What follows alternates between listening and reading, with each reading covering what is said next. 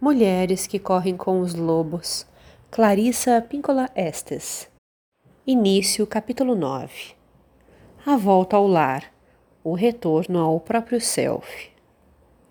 Existe o tempo dos homens e o tempo selvagem. Quando eu era criança nas florestas do norte, antes de aprender as quatro estações do ano, eu imaginava que havia dezenas de estações o tempo das tempestades noturnas, o tempo de relâmpagos silenciosos no horizonte, o tempo de fogueiras nos bosques, o tempo de sangue na neve, o tempo das árvores de gelo, o das árvores encurvadas, o das árvores chorando, o das árvores cintilantes, o das árvores empanadas, o das árvores ondulando apenas nas folhas mais altas e o das árvores deixando cair seus frutos. Eu adorava as estações da neve de diamantes, da neve fumegante, da neve que chia e até mesmo da neve suja e da neve endurecida, pois essas últimas indicavam que estava chegando o tempo dos botões em flor no rio.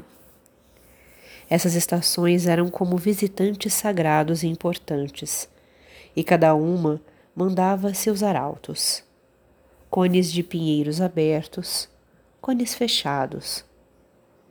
Cheiro de folhas apodrecendo, cheiro da chuva que vem.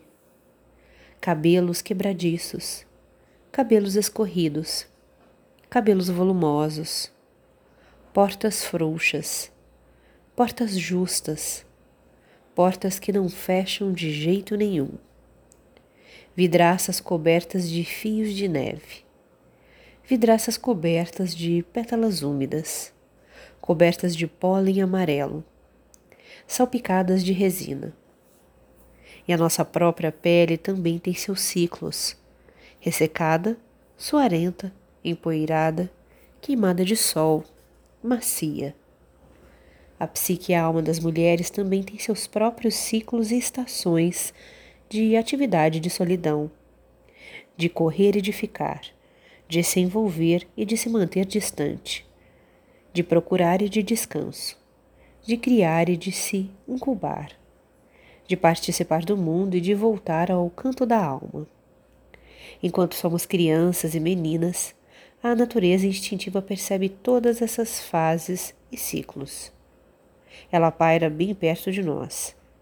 E nós estamos conscientes e ativas em períodos diversos, segundo a nossa decisão. As crianças são a natureza selvagem, e sem que recebam ordens para isso, elas se preparam para a chegada dessas estações, saudando-as, vivendo com elas e guardando desses tempos recuerdos, lembranças.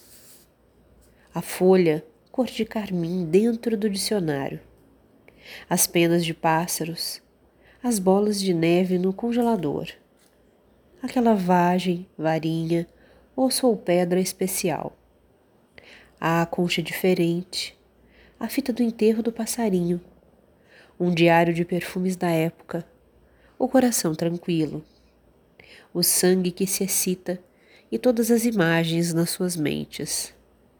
Houve um tempo em que vivíamos em harmonia com esses ciclos e estações, ano após ano, e eles viviam em nós.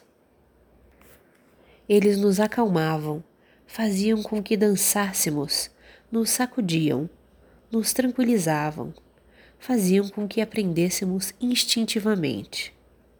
Eles faziam parte da pele da nossa alma, um pelo que envolve a nós e ao mundo natural e selvagem pelo menos até o momento em que nos diziam que na verdade havia apenas quatro estações no ano e que as próprias mulheres tinham apenas três estações: a infância, a idade adulta e a velhice. E supostamente isso era tudo. No entanto, não podemos nos permitir perambular como sonâmbulas, envoltas por essa invenção frágil e desatenta pois ela faz com que as mulheres se desviem dos seus ciclos naturais e profundos e, portanto, sofram de aridez, exaustão e nostalgia. É muito melhor que voltemos aos nossos próprios ciclos exclusivos e profundos, e todos eles a qualquer um deles. O conto que se segue trata dos ciclos mais importantes da mulher: a volta ao lar, ao lar selvagem, ao lar da alma. Esta história é contada em todo o mundo, pois é um arquétipo, um conhecimento universal sobre uma questão da alma. Às vezes, os contos de fadas e os contos folclóricos brotam de um sentido de lugar, especialmente de lugares significativos da alma. Essa história é contada nos países frios do norte, em qualquer região onde haja um mar ou um oceano glacial.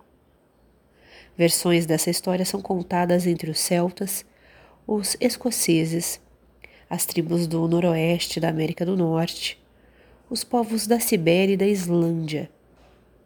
A história geralmente se intitula A Mulher Foca ou Selkiel, Grauk, a pequena foca, Eia Lirtak, a carne de foca.